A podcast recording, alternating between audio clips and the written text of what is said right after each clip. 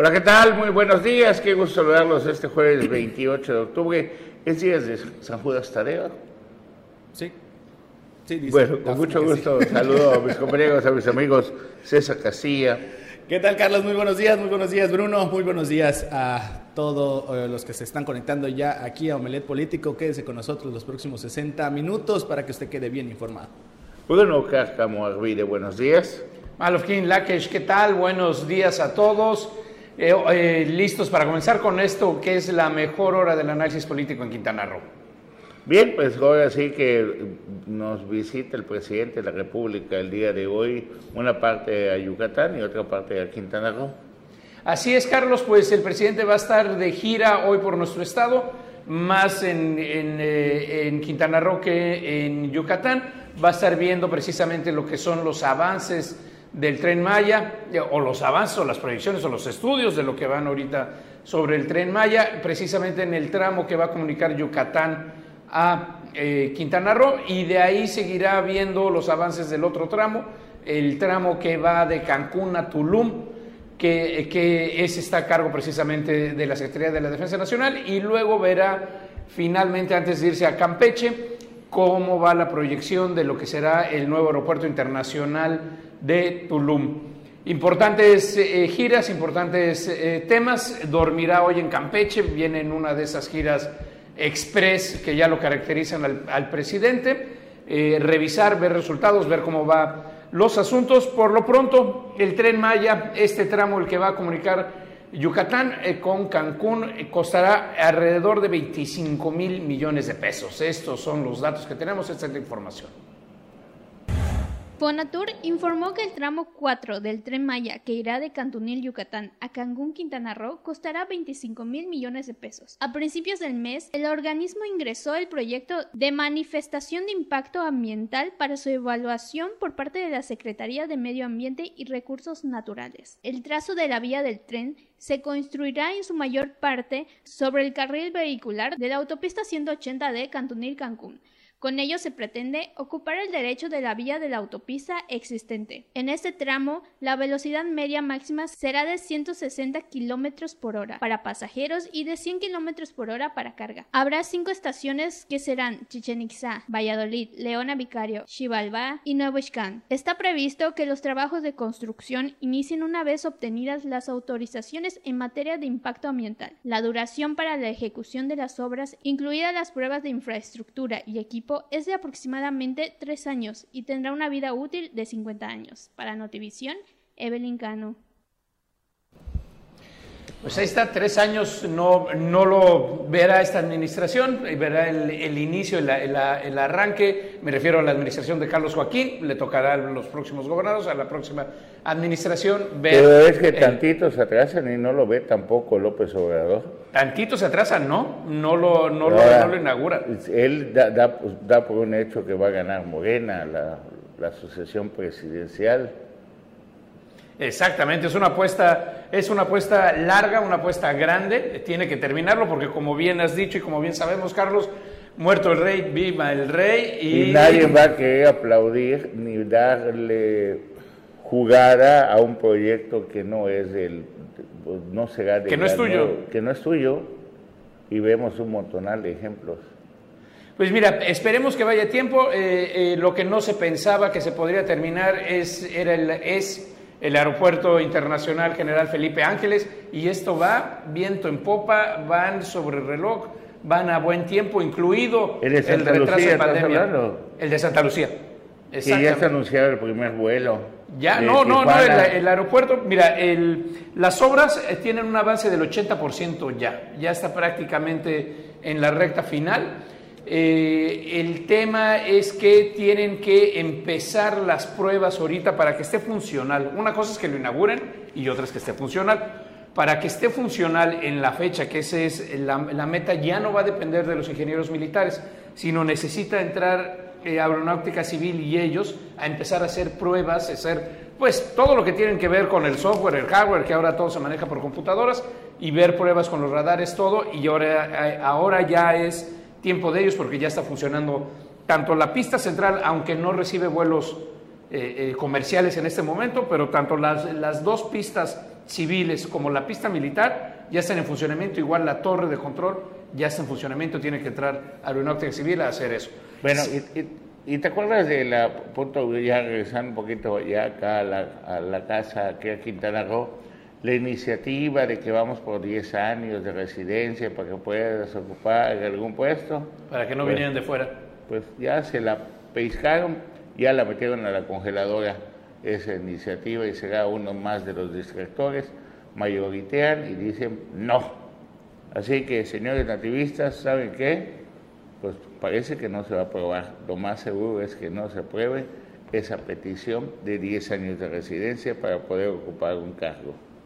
Funcionario público en el Estado Y precisamente, Carlos, hablando sobre este grupo de, gente que pues estaba buscando que se apruebe esta iniciativa, pues el día de ayer pues ya fue identificado como Ángel Mayoral Hinojonza, el, bueno, el cuerpo que fue encontrado embolsado con pues eh, señales de violencia el día de ayer en la prolongación eh, Álvaro Obregón, aquí en la capital del estado, tenía huellas de haber sido torturado. Eso ocurrió el día de ayer a la mañana del de, el miércoles, cuando alrededor de las 10, eh, 11 de la mañana. Adelantito el Cerezo, ¿no? A un kilómetro del Cerezo. Exactamente. Sobre la carretera federal, a un costado. No, no, no fue, fue casi antes, eh, por el Expofer. Por, ese, por, por, eso nos queda el, el Cerezo un kilómetro, André, medio, ¿no? De este lado, sí. O sea, la entrada de Chetumal lo pusieron a la vista de todos para que todos se enteren, ¿no? Así es. Eh, ahí este, aparece la foto de él. es el, eh, lamentablemente fue el que encontraron el día de ayer muerto. Él fue funcionario de servicios públicos fue, bueno, ahorita era integrante del Frente Cívico Quintanarroense, este que acaba de comentar, sobre el que estaba buscando la iniciativa de los 10 años. También, eh, fue, también fue director de Servicios Generales durante la gestión del exgobernador Roberto Borge Angulo. Fue funcionario estatal. Y su jefe era Agustín Lara, mejor, conocido, como, Tacón, en esa época. Y pues, bueno, pues en paz descanse esta persona y ojalá investiguen las autoridades qué pasó ahí, ¿no? La línea de investigación es venganza, así lo, bueno, pudimos investigar por medio de las autoridades, todavía no sabemos a qué se refieren con venganza. ¿A qué tipo de venganza, Exactamente, pero pues esa es la línea de investigación. Muy bien, tenemos más información, Bruno. Así es, en este marco de eh, pues inseguridad, no, no seguridad de los problemas que nos han, han, estado sumando durante eh, los últimos días, la CANIRAC, eh, la Cámara de la Industria de Restaurantes, señala que precisamente las extorsiones afectan a este sector de manera importante y causa cierres en la zona norte del estado. Recordemos que los restaurantes que nuestro estado vive precisamente de servicios de turismo y la industria de los restaurantes es uno de los eslabones más importantes. Esta es la información. El presidente de la Cámara Nacional de la Industria de Restaurantes y Alimentos Condimentados en Quintana Roo, Marci Besalel Pacheco, afirmó que gracias al Centro de Comando, Control, Cómputo, Comunicaciones y Contacto Social C5 han disminuido los asaltos a mano armada en los establecimientos, por lo que se podría asegurar que sí hay avances en materia de seguridad, aunque hay que seguir trabajando en conjunto para erradicar la problemática. Pero el empresario restaurantero ha estado eh, viendo cómo sí se puede ayudar, ya que pues, ha bajado por menos 15 días, estos últimos 15 días ha bajado las, eh, los asaltos a mano armada en los restaurantes y eh, creo que vamos bien. No estoy diciendo que en su totalidad esté fuertísimo, pero creo que vamos bien, creo que vamos poco a poco y pues bueno, estamos de la mano tratando de, de apoyarnos mutuamente. Con respecto a las extorsiones, se mencionó que mayormente se reportan en la zona norte del estado, principalmente en los municipios de Solidaridad y Tulum, situación que ha generado que cierren por lo menos el 5% de los restaurantes, es decir, alrededor de 130 establecimientos. Por ello, la Canirac en el estado pide a sus agremiados interponer su denuncia para que las autoridades continúen realizando los operativos correspondientes. Las extorsiones se están viendo mucho en el, sur en el norte del estado que es este, Tulum y Playa del Carmen. Seguimos en solidaridad muy fuerte con las extorsiones de los restaurantes en zonas turísticas. Eso sí se ha visto, eh, se ha hablado de ello, pero bueno, seguimos ahí antemano pues tratando de que generemos esa participación este, con el medio policiaco eh, y más que nada ya va, para federal, ¿sabes? Entonces sí es, sí es un poco complicado, pero sí, sí se ven las extorsiones. Aún Cancún todavía no es un referente tan grande, pero sí solidaridad y Tulum sí es. Debido a que los destinos turísticos presentan un incremento de inseguridad, durante la mañanera del presidente de la República, Andrés Manuel López Obrador, se anunció que se incrementará el número de elementos de la Guardia Nacional para vigilar la zona norte de la entidad. Con imágenes de Ricardo Vallejo informó para Notivisión Cilia Fernández. Pues bueno, ahí está el tema, el asunto de seguridad en el norte del estado, que esperemos se logre eh, poner bajo control. ¿Quiénes sufren? Pues la ciudadanía, nosotros, eh, Pero fíjate que con, todas las reformas que hace el presidente, pues estaría bien ciertas reformas que tú le pagues impuestos al SAT. Pero hoy no solamente le tienes que pagar impuestos al SAT, está el crimen organizado, están las extorsiones y allá quién te protege, quién te ayuda llegan y te dicen son 20 mil pesos al mes, oigan, no lo saco, te obligan a cerrar y aparte le pagas Hacienda, aparte pagas todos los otros impuestos, entonces pues cada día, mientras más crece un lugar, más crecen las extorsiones. Eso es por un lado, no se ha podido contener y vemos que han matado gente, o sea... Cuando se niegan a pagar. A gente que está en los lugares, ¿no? es de aplaudirse pues la petición de 450 elementos de la Guardia Nacional para cuidar toda la Riviera Maya, que ya llegaron el día de ayer, llegó el primer convoy. Han estado llegando, sí. Han estado llegando. Ojalá que eso inhiba un poco, pero mientras tapan por un lado, por el otro lado queda al descubierto, así que complicado el tema de la seguridad, de los impuestos, de las peticiones de, de derecho de piso, se complica el, asunto. Y mira, Carlos, precisamente en este tenor, el tema de las cámaras, que eh, tanto lo hemos comentado acerca de las cámaras del C5, pues también las cámaras locales dan servicio o no.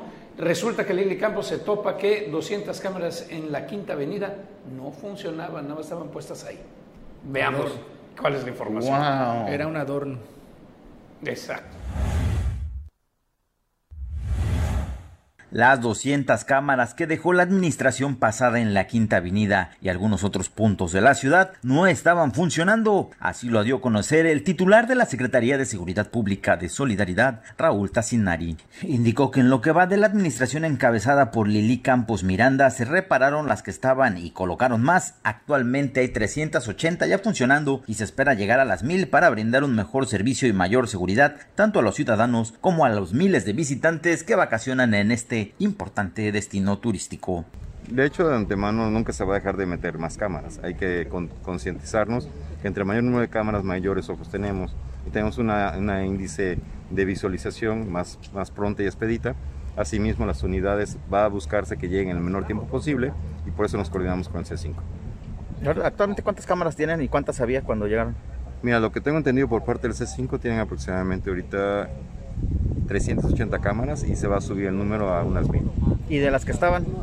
De las que estaban, ahorita ya se completaron por la parte municipal ya 200 cámaras. 200 cámaras. ¿Y estas, estas cámaras cuando ustedes llegaron estaban funcionando? No, o no estaban funcionando. Es parte del trabajo que se hizo en la Quinta Avenida, que no funcionaban. Con respecto al anuncio del presidente de la República, Andrés Manuel López Obrador, de que reforzará la seguridad de la Riviera Maya con más elementos de la Guardia Nacional, Tassinari dijo que con una coordinación entre los tres órdenes de gobierno se tendrán mejores resultados en materia de seguridad. La Guardia Nacional, pues ninguna, al contrario, es una colaboración que aceptamos eh, y pedimos siempre en todo, en todo evento, porque ya no puedes nada más pensar en la Policía Municipal, tiene que siempre haber la coordinación con las autoridades federales y estatales. Claro, entonces sí va a haber todas las... Siempre, completamente. De hecho, están incluidos ellos y a mí me invitaron a la mesa de seguridad a participar y siempre todos los días en las mañanas entramos y estamos verificando los operativos que se han realizado o a realizarse. Inclusive el día de hoy también tendremos otra reunión. Por otra parte, indicó que en breve se contará con un mayor parque vehicular, 120 patrullas y 80 o 100 motopatrullas, además de 100 nuevos elementos que podrían estarse incorporando en dos meses. Desde Playa del Carmen para Notivisión, Edgar Olivares. Hay cosas que no entiendo, discúlpeme, soy muy tonto. Si están hablando de que se invirtieron en todo el equipo dos, más de 2.500 millones de pesos y que se iban a instalar más de 2.000 cámaras. Me aclararon que no eso no significaba que cada cámara costara un millón de pesos, sino que la inversión es en equipo. Pero todo ese equipo es rentado, no, no, se, no lo compró el Estado. Entonces, ¿cómo puedes tú tener 200 cámaras en la avenida más conflictiva, más poderosa económicamente, de más afluencia turística, de solidaridad y que no funcionen tus cámaras. No lo detecta. Alguien ve que, Pero digo, no lo puedes está en negro. No lo puedes detectar todos los que están operando el C5. Porque pues, eso, ah, perdón, porque ahorita es fácil, ¿no?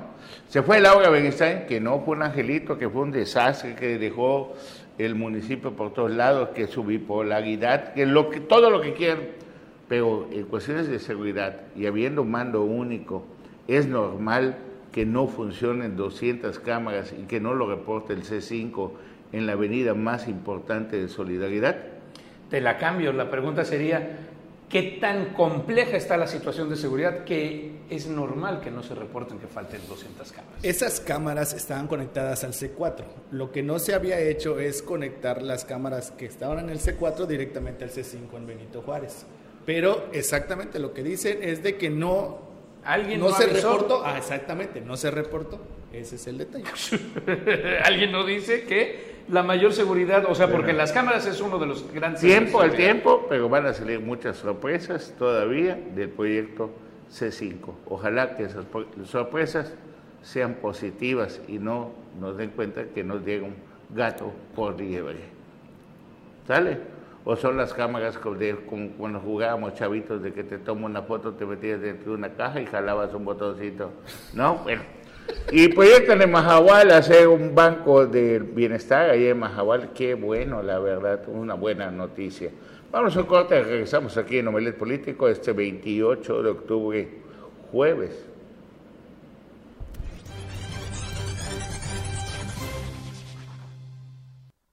Pues ya estamos aquí en Novelet Político y ya nos acompaña Anuar Movel, el profesor de la información. ¿Qué tal, Anuar? ¿Qué tal? Buenos días, Bruno, César, Carlos. Buenos días a ustedes que como cada mañana están aquí en el desayuno informativo de todos los días. Vámonos con más información.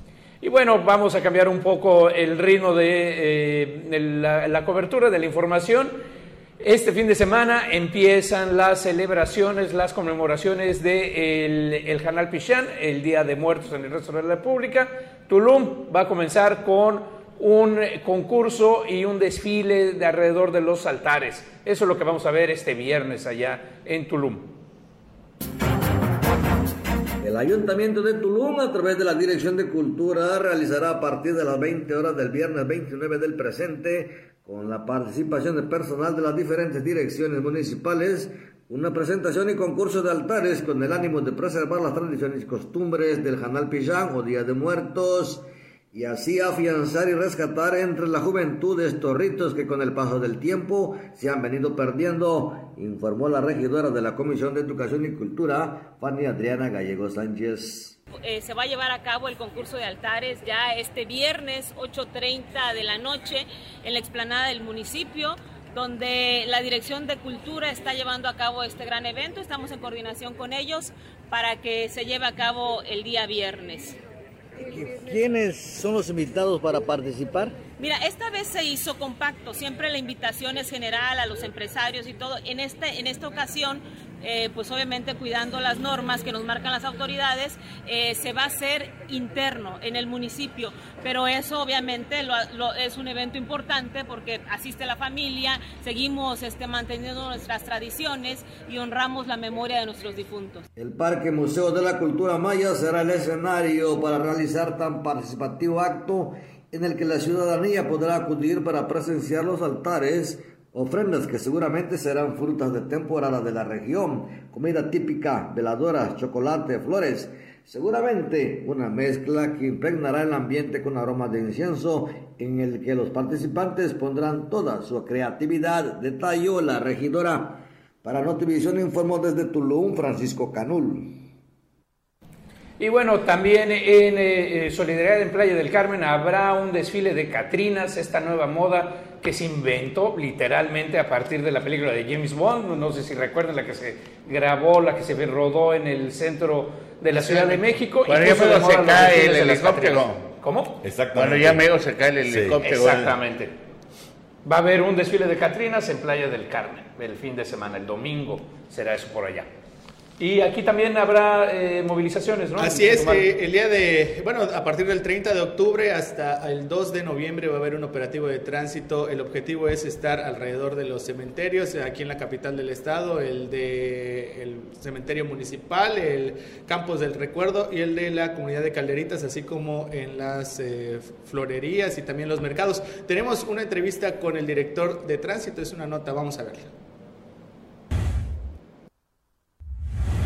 La Dirección de Tránsito del Estado desplegará un operativo de vigilancia y vialidad en la celebración del Día de Muertos en Chetumal, capital del estado de Quintana Roo, informó su titular Jorge César Santana Pot. El director explicó que el dispositivo de vialidad iniciará desde el 30 de octubre y concluirá hasta el 2 de noviembre, en el que participarán 10 elementos en patrullas y motopatrullas, quienes se enfocarán en cuatro puntos con mayor tránsito de personas. Operativo de Fieles Difuntos 2021 que tendrá inicio el día 30 de octubre hasta el 2 de noviembre. Para esto vamos a tener un estado de fuerza de 10 elementos asignados a dicho operativo con 3 patrullas y 5 motopatrullas. Estas van a estar encargadas de dar vialidad, de dar seguridad a todas las personas que vayan en los cuatro puntos que nosotros consideramos que van a asistir muchas personas. El primer punto va a ser el mercado Lázaro Cárdenas y los otros tres puntos son los panteones que están ubicados aquí en Otompe Blanco, el cementerio Campo del Recuerdo, que está ubicado en la Machuchac, el cementerio municipal está ubicado en la Farina Aguilar y el Panteón de Calderitas. En esos cuatro puntos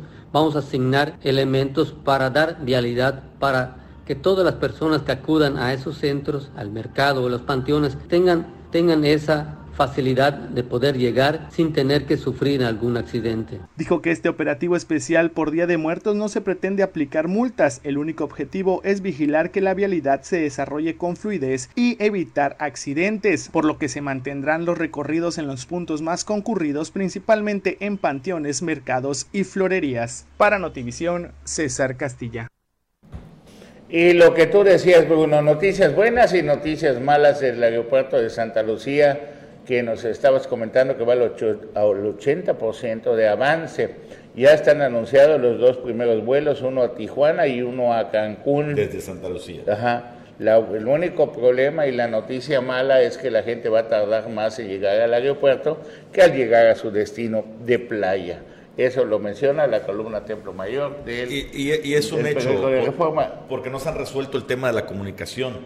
Esa autopista se satura, la que va este, rumbo a Querétaro y que pasa por Santa Lucía. Y, de tonto va a llegar a ese vuelo porque va a estar Y no es tanto el tramo, que, que, además, ¿no? Es el, tráfico. tráfico. Y las cuentas de, de, de, los Uber, que es lo más común allí en la Ciudad de México, son tres, cuatro veces más altas que al aeropuerto de Texcoco, por ejemplo. No, bueno, bueno, llegan hasta 900 pesos y ese hasta es uno, 1200 Ese es uno de los grandes problemas. El tráfico real no es tanto la autopista como la salida para la autopista, eh, la movilidad de la Ciudad de México. Se hace un cuello de botella. Es una locura. Si logras ya eh, avanzar dos terceras partes de la, de la ciudad, haces 15 minutos. Ahora, ahora eh, es que esto es lo que me parece una incongruencia. Se había dicho que para solucionar este tema iban a hacer un tren rápido. Un tren rápido, una segunda, una, son, tres, son tres medidas. Pero, es un tren rápido y una Qué bonito se escucha, pero ¿cómo vas a abrir vuelos mientras no tienes resuelto el tema de la conectividad? ¿Y sabes qué es lo peor, Carlos Que todo esto se lo van a achacar a los ingenieros militares y esto es responsabilidad directa de Fonatur y la Secretaría de Comunicaciones y, ¿Y para qué le echamos la culpa a los segundos si el primero es el presidente de la República? Pues ¿Para qué le echamos la culpa a los demás? Pues, ¿De quién es la responsabilidad? del presidente de la República. Es como los problemas que hay en Capa, en Mahahual, de que no se, de lo del drenaje y lo de la subestación. ¿Saben de quién es culpa del Departamento de Planeación? ¿De quién, de, de, quién depende el Departamento de Planeación? De Gerardo Mora Vallejo.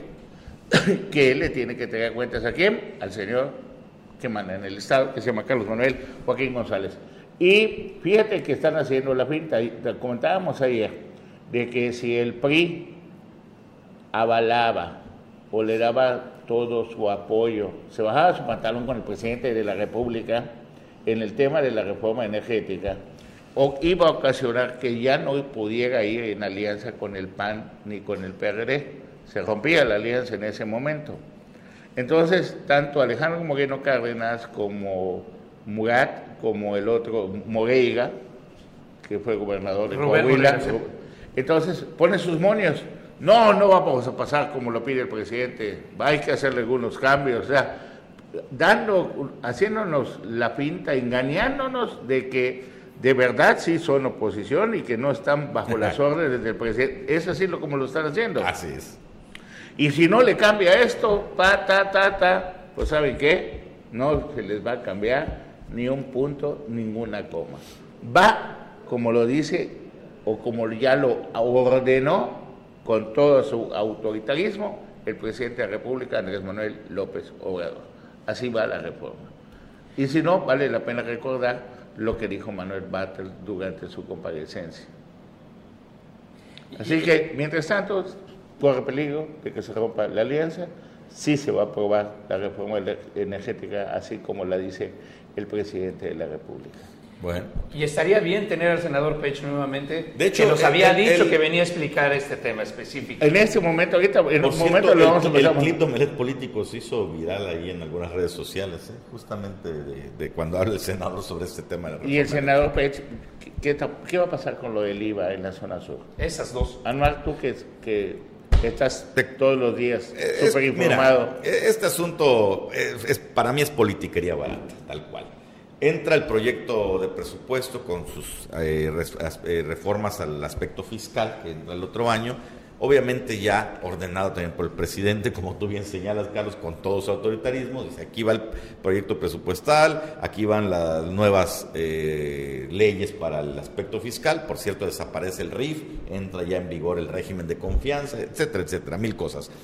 Dentro de este paquete que ya estaba ordenado para que fuera aprobado por los senadores, eh, la senadora Mayuli Martínez Simón mete una reserva en donde ella dice, no, pero aparte de eso yo quiero que se baje el IVA en Chetumal de manera generalizada, como era antes, al 8%. La senadora Mayuli Martínez Simón sabía que esta reserva... Una jaladota. No se déjate una jaladota, nadie le iba a avalar. Ah, okay, no tenía el respaldo de, de, de, nadie. De Morena, que es la bancada mayoritaria. Sí, tuvo el respaldo de su bancada, del PAN, ¿no? Para apoyarla en sus aspiraciones hacia la candidatura a la gubernatura. Pero lo que ella quiso nada más era meter este asunto, que sabía que no le iban a apelar, para después exhibir, y vaya que sí lo ha hecho, entre su red ah, social de Mayule Martínez Simón, tiene como cinco publicaciones acusando de traición a Maribel Villegas y a José Luis Pech, porque no le hicieron el caldo gordo. Ahora, hablemos claro, quisiéramos los ciudadanos un IVA generalizado del 8%, pues claro, Así tuvimos mucho tiempo el 10%, luego el 11%, antes de que Raimundo King y Lisbeth Gamboa, también siguiendo la línea partidista, votaran para que se homologara el IVA en todo el país. Era viable lo que decía la, lo que proponía la senadora Mayuri Martínez Simón. Ella sabía que era un disparo al aire, que no tenía ninguna posibilidad real de convertirse eh, en un beneficio para los ciudadanos. Y lo que quiso aquí es poner un jaque mediático a Maribel Villegas y a José Luis Pech, que por cierto los tres son aspirantes a la gubernatura, aspirantes confesos. ¿Te imaginas tú a un José Luis Pech o una Maribel Villegas haciéndole el caldo gordo a Mayuli Martínez, votando por esta reserva que nació muerta porque ningún otro de Morena iba a votar por ella? Pero digo, en lo que es la zona sur, ¿va a continuar el 8%? ¿A, qué te refieres? Porque continúa. a ver, espérame. Ah, no, no, no, es que hay dos cosas. No, es que, bueno. está el 8% con la zona libre. Pero ese 8% solo han accedido un 5% de las empresas, sobre todo las grandes empresas. Puedo decir nombres, no me acuerdo la publicidad. No, no, no. Liverpool, Walmart, Aurrera, las transnacionales. Las grandes cadenas no tienen ningún problema para cumplir con los 7.500 requisitos que pide el SAT. Pero el señor de la tienda de la esquina, el médico que tiene, que tiene su óptica, que por cierto nos mandó mensaje explicando su caso, el señor que tiene su taller mecánico, su refaccionaria, te piden mil cosas. Para empezar, si les debes 15 días de impuestos, ya chupaste faro. No te puedes eh, inscribir Entonces, en Entonces, ¿el recinto fiscalizado va a funcionar? Pues depende de las empresas que se instalen ahí, pero el tema es que ahorita, ¿cuál recinto? Está en pausa. No existe. No, hay fiduciario. No hay fideicomiso. Bueno, te quería comentar, Anuar Moguel, que ya en algo sin precedentes, dice aquí el encabezado de este medio de comunicación, es el preso, dice, Estados Unidos emitió el primer pasaporte con una X en la categoría de género, un paso para la comunidad lésbico de la diversidad sexual. Voy a omitir mi opinión porque no quiero que vengan a una manifestación. Que lucha contra la calificación binaria de hombre o mujer. Nada más es una noticia. Y por otro lado, ayer en lo de Mahahual que veníamos dándole vueltas y vueltas y vueltas, los abogados de los siete tipos de prestadores de servicios querían pleito y que no se dejen y que no se dejen contra los del muelle. Las navieras amenazaron con ya no regresar al puerto si lo volvían a cerrar. Invitaron a ponerse de acuerdo. Bueno, pues por fin hay un avance muy, muy importante entre los prestadores de servicios turísticos y los dueños del muelle de cruceros, los que operan el muelle de cruceros de Mahahual. Se esperan buenas noticias en los próximos días, cuando ya quede asentado para que todos puedan trabajar en esta temporada alta que inicia la próxima semana ya en el mes de noviembre. Vamos a un corte, regresamos.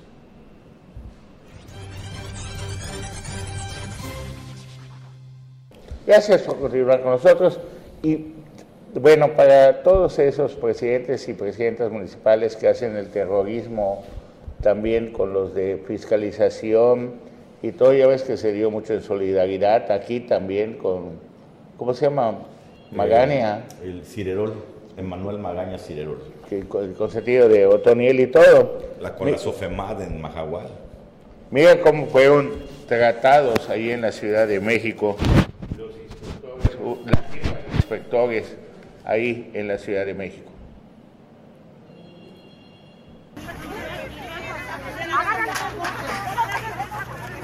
No, póngale.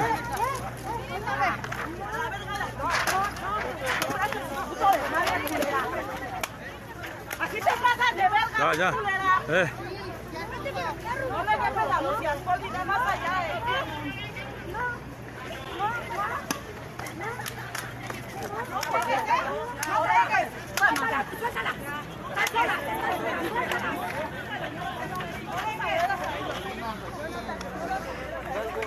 Ya, eh. No peguen, eh. Ustedes no peguen, eh. Suéltala. Suéltala.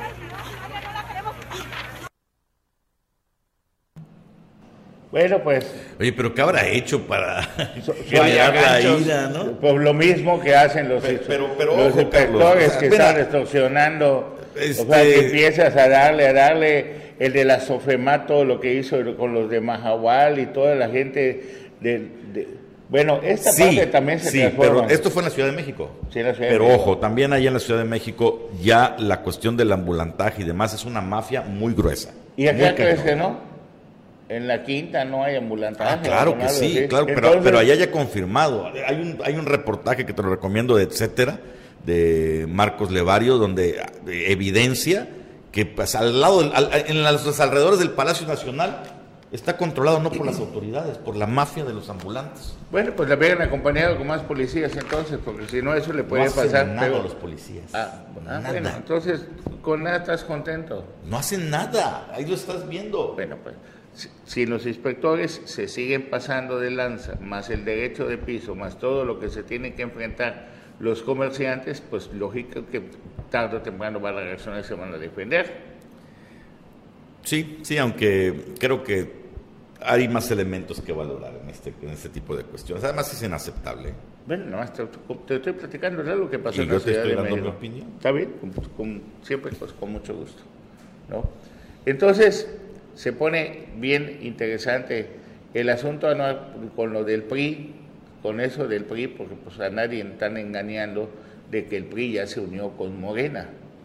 Y un PRI ya unido con Morena, el presidente va a cargar todos los hilos de este país. Ya los tiene. ¿Será que el PAN también ya lo tiene? No. Bueno, con la huida de Anaya. Hay algunas resistencias, pero, pero en general, pues todo, todo evidencia que el presidente tiene el control absoluto de este país, tiene el control de las dos cámaras, prácticamente. Eh, no tiene la mayoría eh, absoluta, pero convences a cinco o seis diputados y listo, ya lo haces. Bueno, ¿y será tiene que el la- control político y ahora van por el control político formal con esta afiliación. La meta es de 3 millones y medio de afiliados a nivel nacional. ¿Sabes cuál es el partido que tiene más afiliados según el último corte del INE? No. El PRI todavía, con 2 Todavía millones de afiliados. militantes. La pregunta es cuántos de esos 2 millones les quedan, cuántos no están en Morena ya, nada más que sin afiliarse, ¿no? Bueno, nos mandan mensajes de la reforma energética y aquí tenemos las imágenes para que me ayudes, por favor. Dicen que la reforma eléctrica es cara y sucia, eso lo dice Estados Unidos. Vamos a ver si nos ponen en pantalla las imágenes, a ver. Eh, reforma eléctrica cara y sucia, dice Estados Unidos, las emisiones de carbono de México podrían dispararse hasta en un 65% a la par de los costos de la electricidad si el país aprueba las reformas que otorgan al Estado un mayor control sobre el mercado eléctrico, alertó ayer el Departamento de Energía de Estados Unidos. Y se pasará por allá, por el arco del triunfo del presidente, lo que dice Estados Unidos de nuestro país. Híjole, quién sabe, fíjate. Porque, eh, porque, hay castigos. AMLO desdeña informe de Estados Unidos sobre energía. Ahí está, pues ahí está tu respuesta. El presidente Andrés Manuel aseguró que es falso que con la reforma eléctrica que impulsa su gobierno se vayan a disparar el costo de la luz y las emisiones de carbono, porque él tiene otros datos. Más de la Pero, pero mira, yo en este caso sí me reservo, es un tema tan técnico, he estado tratando de documentarme lo más posible, pero hay muchos argumentos tanto a favor como en contra. Lo que dijo el doctor Pech aquí tiene mucha razón, hay mucho fundamento en ese tema. Y hay muchos intereses, pero intereses, intereses. De muchísimo dinero. De muchísimo, miles de millones de dólares, que por supuesto el cabildeo también lo realizan en los medios. Entonces sí, sí cuesta trabajo. Creo que hay que poner bien las cosas en la balanza porque de los dos lados hay argumentos fuertes. Pero debe de ser bienvenida la inversión a México.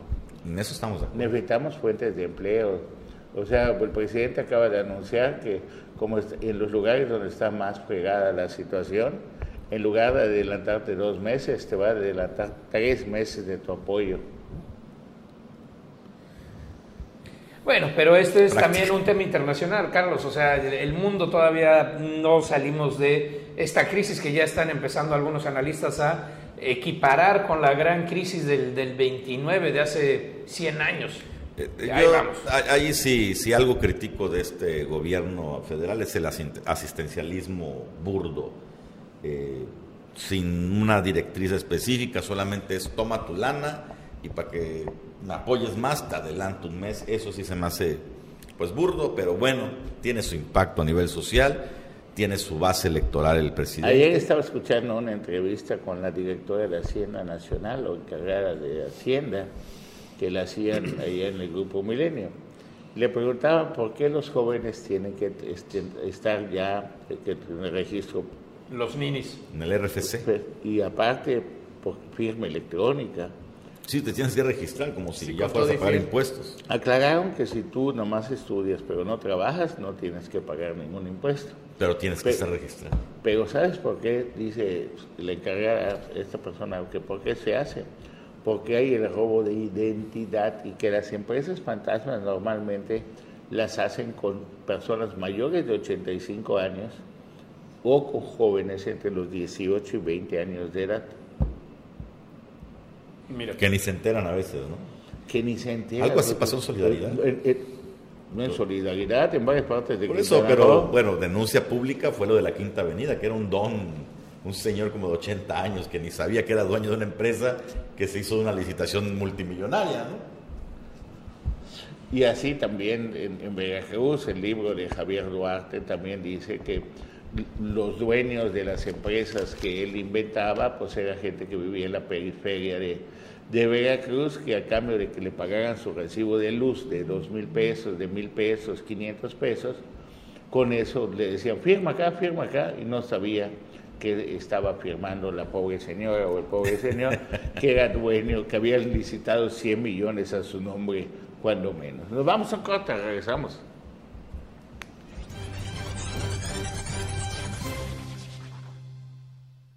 Pues estamos de vuelta, recta final de Omelet Político. Gracias por estar con nosotros. Y César Castilla tiene información del momento. ya se acaba de confirmar, no, no, no, se acaba de confirmar el director o coordinador de eh, la COFEPRIS, Miguel Alejandro Pino Murillo, nos acaba de confirmar que su salida momentánea de la COFEPRIS, supuestamente por temas de salud. ¿Momentánea? Así, así fue como me lo mencionó. A ver, ¿es renuncia no, o es, es una licencia por cuatro semanas sin goce de sueldo. Se deja como encargada de la COFEPRIS aquí en Quintana Roo a Andira Araceli García Candelario Eh, tenemos ahí un audio de, de, la confirmación, bueno, de lo que nos explicó Pino Murillo a respecto de su salida por licencia por cuatro semanas. Sí, me retiro por tema de salud, amigo. Eh, de hecho, la próxima semana entro ya a operación eh, y va la licenciada Andira a quedar como encargada provisionalmente de la institución. cualquier cosa, pues estoy al pendiente, amigo. Fuerte abrazo. Salida por cuatro semanas. Es una licencia, menciona que tiene ahí una operación en su, en la, mm. por una hernia y que se tiene que atender y la recuperación es mínima de cuatro semanas y por eso se va. Es una licencia sin goce de sueldo, es lo que él hace. Bueno, pues vamos a ver. se rumoró desde ayer la renuncia. A ver, es que yo tengo ¿y yo tengo A ver, danos otros los otros. bueno, no, tú primero. Pues una operación en una hernia no tarda tanto tiempo para sanar y aparte, si me van a operar, pues lógicamente pues tengo goce de sueldo, si no es porque yo quiera, es algo de salud. Yo sé que también está buscando o tiene la intención de buscar una posición transeccional de esas convocatorias que están saliendo ahorita en el Congreso del Estado para titulares de órganos de Contraloría. Pues lo tiene. está apuntando. si pues se inscribe esta semana, pues estará confirmado. Además te digo que pues tiene todo porque él participó en las campañas. ¿En cuáles? ¿Ah? ¿En cuáles campañas? Cuando, menos en la de Solidaridad. y, en, y en varias más. Y apoyó, aparte de las campañas. Es cercano a Lili Campos, además. ¿eh? Y aparte, pues lo pueden estar cuidando para decir, ¿sabes qué? Esto, pues pueden haber dos o tres marejadas políticas cuando termine. Sí. Mejor te voy a hacer a un lado de una buena vez para que cuando llegue toda la carretilla de pantano, por no decir otra cosa, pues tu plumaje quede lo menos por un lado y por otro posible. si como me ha llegado información concursa por estas posiciones que no son la COFEPRIS y cuanto la caja, pero negocio, te por varios años. ¿eh? El negocio de la COFEPRIS es incomparable. Incomparable, claro. pero eh, y más en pandemia y todo Una posición de estas de contralor interno de X o Y organismo te garantiza chamba, ¿por qué? Ocho años. Pero te fijas de COFEPRIS ya no tiene necesidad de trabajar. Pues sí, pero ya sabes que a todos les gusta estar ahí al menos en presencia. Vamos a estar pendientes. Yo sé que Miguel Pino tiene la intención de inscribirse en los próximos días. Si vemos que se formaliza la inscripción, yo no creo que regrese a la COFEPRIS. Y hay que ver qué tamaño es la hernia para que esté un mes ahí, ¿no? Porque lo que te piden con la hernia es te operan tres días de reposo y después no cargues nada pesado. La hernia y la vesícula es lo que él ah, menciona. También la vesícula es con la parascopía, en tres días ya estás eh, pues no recuperado al 100, pero sí funcional. Pues cuatro semanas se va a ir de... Que, yo sea de la COFEPRIS, que yo me vaya un mes, que me tomo mi paracetanol y me aguanto mejor que te Pues imagínate cuántos se llevan, bueno, cuántos recaudan diariamente los de la COFEPRIS. Anual Moguel. Entonces, se pone bien, tú tienes otros datos, como siempre, y eso es algo bueno porque pues habla de una variedad de de información y de puntos de vista en ese programa, ¿no? Así es. Don Rafael Maguimorinero, que siempre se iba a competir o no? Sí. Sí. Y dice que solamente si lo ordena el Palacio Nacional, ¿no? Eh, ya no sé si es así. Lo que sí te puedo decir, con información confirmada, es que ya está operando, ya se está acercando a grupos, eh, a fuerzas vivas, políticas, a a compañeros periodistas también, por supuesto. Ya está platicando, ya está el señor activo. Sí, Rafael Marín va a participar. Y si Rafael Marín participa, todo el panorama cambia por completo. Lo han mencionado como la, la tortuga entre las liebres.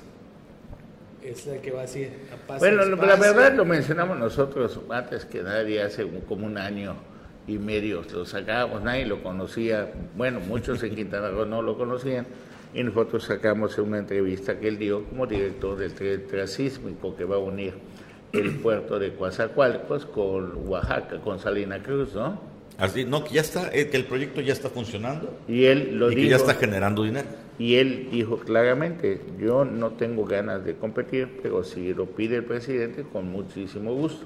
Y ahí no se haya metido a hacer activismo, ya lo está realizando. Tú comentaste que ya en la zona maya se ha llegado a, ah, sí, a, José María Morelos. Y ya lo ya hemos visto también a sus emisarios aquí en la zona sur. Próximamente lo, lo verán por aquí en la zona sur al señor bueno, Con esto le va a, se va a quedar los fines de semana Maga Lezama en Benito Juárez. Está bien interesante porque... José Luis Pérez va a dejar de repartir volantes. Luis Alegre fíjate, ya no va a estar en su programa. Fíjate que Rafael Marín, si de alguien habla bien, es de José Luis Peche. Sí, sí, sí, sí, indudablemente. Si no estoy hablando mal de José Luis Peche. No, pero me parece interesante porque eh, también decimos, no, ¿cómo va a participar? No sabemos si quiere ser candidato o no, pero me ha llamado la atención las referencias que ha dado de todos los aspirantes. Si alguien tiene en alta estima a Rafa Marín, o al menos así lo demuestra, es a José Luis Peche. Te quiero decir que tres personas son las por las que pregunta más el presidente de la República cuando viene. Y esas tres personas son don Gastón Alegre, Gregorio Sánchez y el senador José Luis Pérez. ¿Gregorio Sánchez? Greg Sánchez fue del PRD. Ah, caray, no sabía que tenía todavía relación. estoy dando un, así. Digo, don Gastón se sabe, José Luis Pérez se sabe, pero Greg Sánchez. Pues también lo, ubica el presidente. Y ayer hablábamos de que dos personas de, con posibilidades de ser candidatos de Morena eran Maga Lezama y José Luis Pérez. Al meterse ya de lleno a la, a la contienda Rafael Marín, podría evitar que Mara salga más de Cancún, que José Luis Pérez deje de repartir volantes, que Luis Alegre deje de... Lo interesante es la perspectiva que hay incluso dentro de, del propio gabinete gubernamental actual, de los propios colaboradores del, colaboradores del gobernador Carlos Joaquín González. Cuando se habla de Mara Lezama como posible candidata, pues sí la ven muy adelantada, pero hay quienes dicen se le puede competir cuando se habla de una eventualidad de que Rafael Marín sea candidato, los mismos que dicen se le puede competir a Mara, dicen allí no hay nada que hacer. Una candidatura de Rafael Marín significaría toda la maquinaria desde el gobierno federal, todo el poderío de Morena federal para respaldarlo y además potencialmente se evitaría una fractura. Puede pasar que de ser Rafa Marín el candidato, una Maribel Villegas no se vaya por ninguna opción. ¿eh? No, se quede ahí tranquilita. Y se calmen y quietecitos todos. Todos quietos. Ahora bien. O al menos, o se unen todos para decir, ¿sabe qué? Ya no estamos seguros. Ya nuestra libertad no está segura con Rafael Marín Molinero. Mejor vamos a meterle ganas para competir porque si no nos van a partir. Bueno, cosas que pueden estar también pensando. Muchísimas gracias a todos los que ven Omelet Político. Bruno, muchas gracias, buenos días. Taco Gelquín, gracias a todos los que nos ven. Ana Moguel, buenos Hasta días. mañana. César Casilla, buenos días. Un gusto, como cada mañana, estar aquí con ustedes compartiendo información. Buenos días a todos. Muchísimas gracias a nuestro director general, don Carlos Toro Carnel, por toda su confianza y por permitir, permitirnos estar aquí haciendo Omelet Político. Muy buenos días.